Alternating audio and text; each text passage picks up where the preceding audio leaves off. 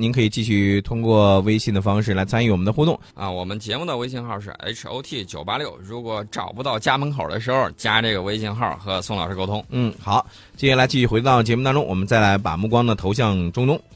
嗯，接下来我们要说到的是，外交部长王毅呢七号的时候呢会见了中国人民外交学会邀请访华的叙利亚反对派组织反对派和革命力量全国联盟主席胡杰一行。啊，这个事儿大家可能觉得，哎呀，说摆谈判桌，这个谈判桌就来了，我们该见的都见一见。嗯，不光见了这个叙利亚政府方面的，也跟反对派组织进行了一下接触。嗯，这个我想知道，就是说这个胡杰他想说些什么？他想聊点什么？对，我看他跟这个王毅外长呢就聊说，哎呀，最近一段叙利亚最新的这个局势啊，如何如何？嗯，反对派的整合情况怎样怎样？呃，这个胡杰呢就非常赞同王毅外长的这种呃看法和建议啊。当时王毅外长就说了，中叙两国人民有传统友谊啊。作为安理会常任理事国，我们始终在包括叙利亚问题在内的这种中东热点问题上，秉持公道，劝和促谈。嗯，啊，这个胡杰就觉得，哎，这个说法好，非常不错。对，啊，然后胡杰呢就说他的这个。他的背后叫全国联盟，嗯啊，支持安理会的二二五四号决议，致力于政治解决叙利亚问题，嗯，准备无条件参加联合国主持下的对话谈判，嗯，而且主张叙利亚政府与反对派采取措施，嗯，逐步建立这种互信，通过对话谈判解决所有问题。你发现没，宋老师，这个谈判桌咱们已经摆好了，这个咱们呢也在非常的期待这些。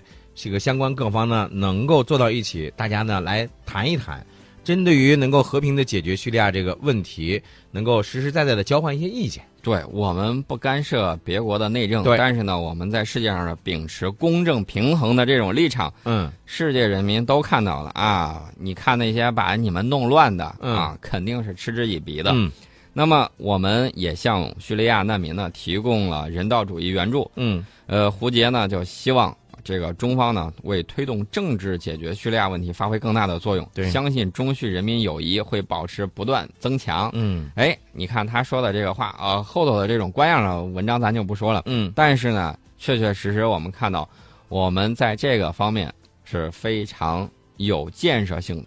我跟你说，以前咱们就说到了，说越来越多的一些国际事件当中会听到中国的态度、中国的声音，对吧？呃，不仅在叙利亚方面，包括在沙特、伊朗的这一次的这个矛盾当中，咱们中国外交部官员呢已经赶赴这个沙特、伊朗，就地区形势呢交换意见。对我们这次去的是外交部的副部长张明，嗯，他去了之后呢，呃，先是去沙特访问，去沙特访问完了，去伊朗。嗯，然后呢，就地区形势和两方共同交换一下意见。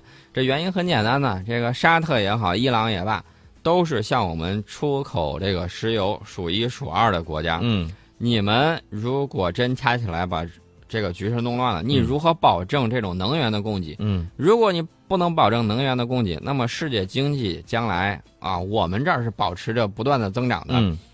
那么这么大一个引擎，如果说减速的话，嗯，相信世界各国人民都扛不住。对，啊，这一点一定要注意到。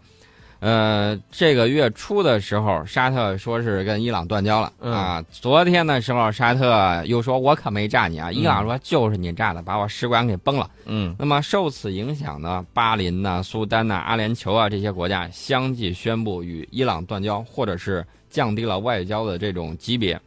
那么。地区局势我们看到了，已经是不断在升温了。这个时候呢，我们去看一看，表达对这个地区的关切。我们也希望有关方面保持克制和冷静，嗯，通过对话和协商妥善解决分歧。妥善解决这些分歧是非常关键的。呃，我们不仅看到了咱们的中国外交部官员赴沙特和伊朗就地区形势交换意见，包括前两天发生的这个巴印之间的这个。空军基地被袭击的这样一个事件呢，咱们呃也是有话要说。对中方呢，欢迎一切有助于巴印关系改善的举措。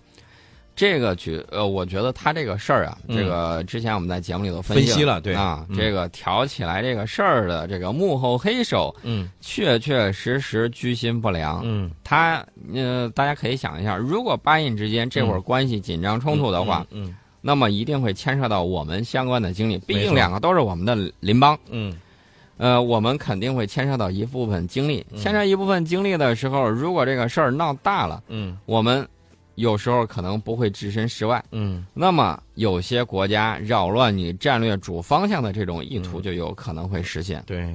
其实你看，我们说到这个印度，印度其实也是一个旅游的一个好的地方，对吧？比如说像那个泰姬陵啊，很多人呢也非常喜欢去那儿去看一看，包括这个大象 啊，这也是很多朋友要去那儿。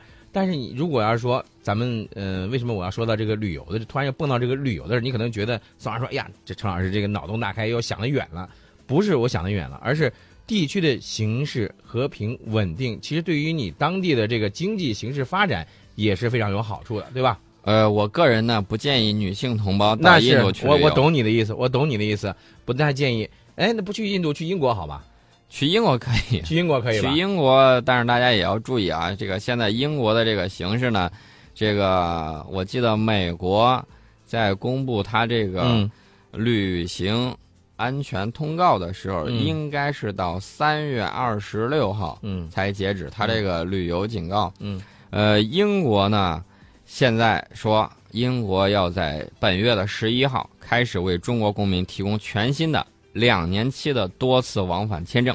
嗯，你看这个新的两年期签证呢，就能够为中国的去英国的这个旅游或者到访呢带来更多的便利了啊。，对，去英国旅游的、去商务的、参加会议的啊、去考察的人群，哎、都会非常的方便。嗯但是新签证的费用呢不便宜啊嗯，八十五英镑。嗯不便宜、嗯。啊！这个英国说我已经把费用降了很低，你看你这个两年签证跟现在的这个六个月访问签证费用一样，嗯，我觉得可以适当的再便宜一些再再降一点儿啊，再 降一些。嗯。另外呢，他还会这个进行指纹采集服务，嗯。这点我觉得我们可以考虑一下，以后入境的这个外国人嗯。也得有这种指纹采集服务，不能说过来之后你把护照一撕，然后警察抓住你了，你说你是中国人。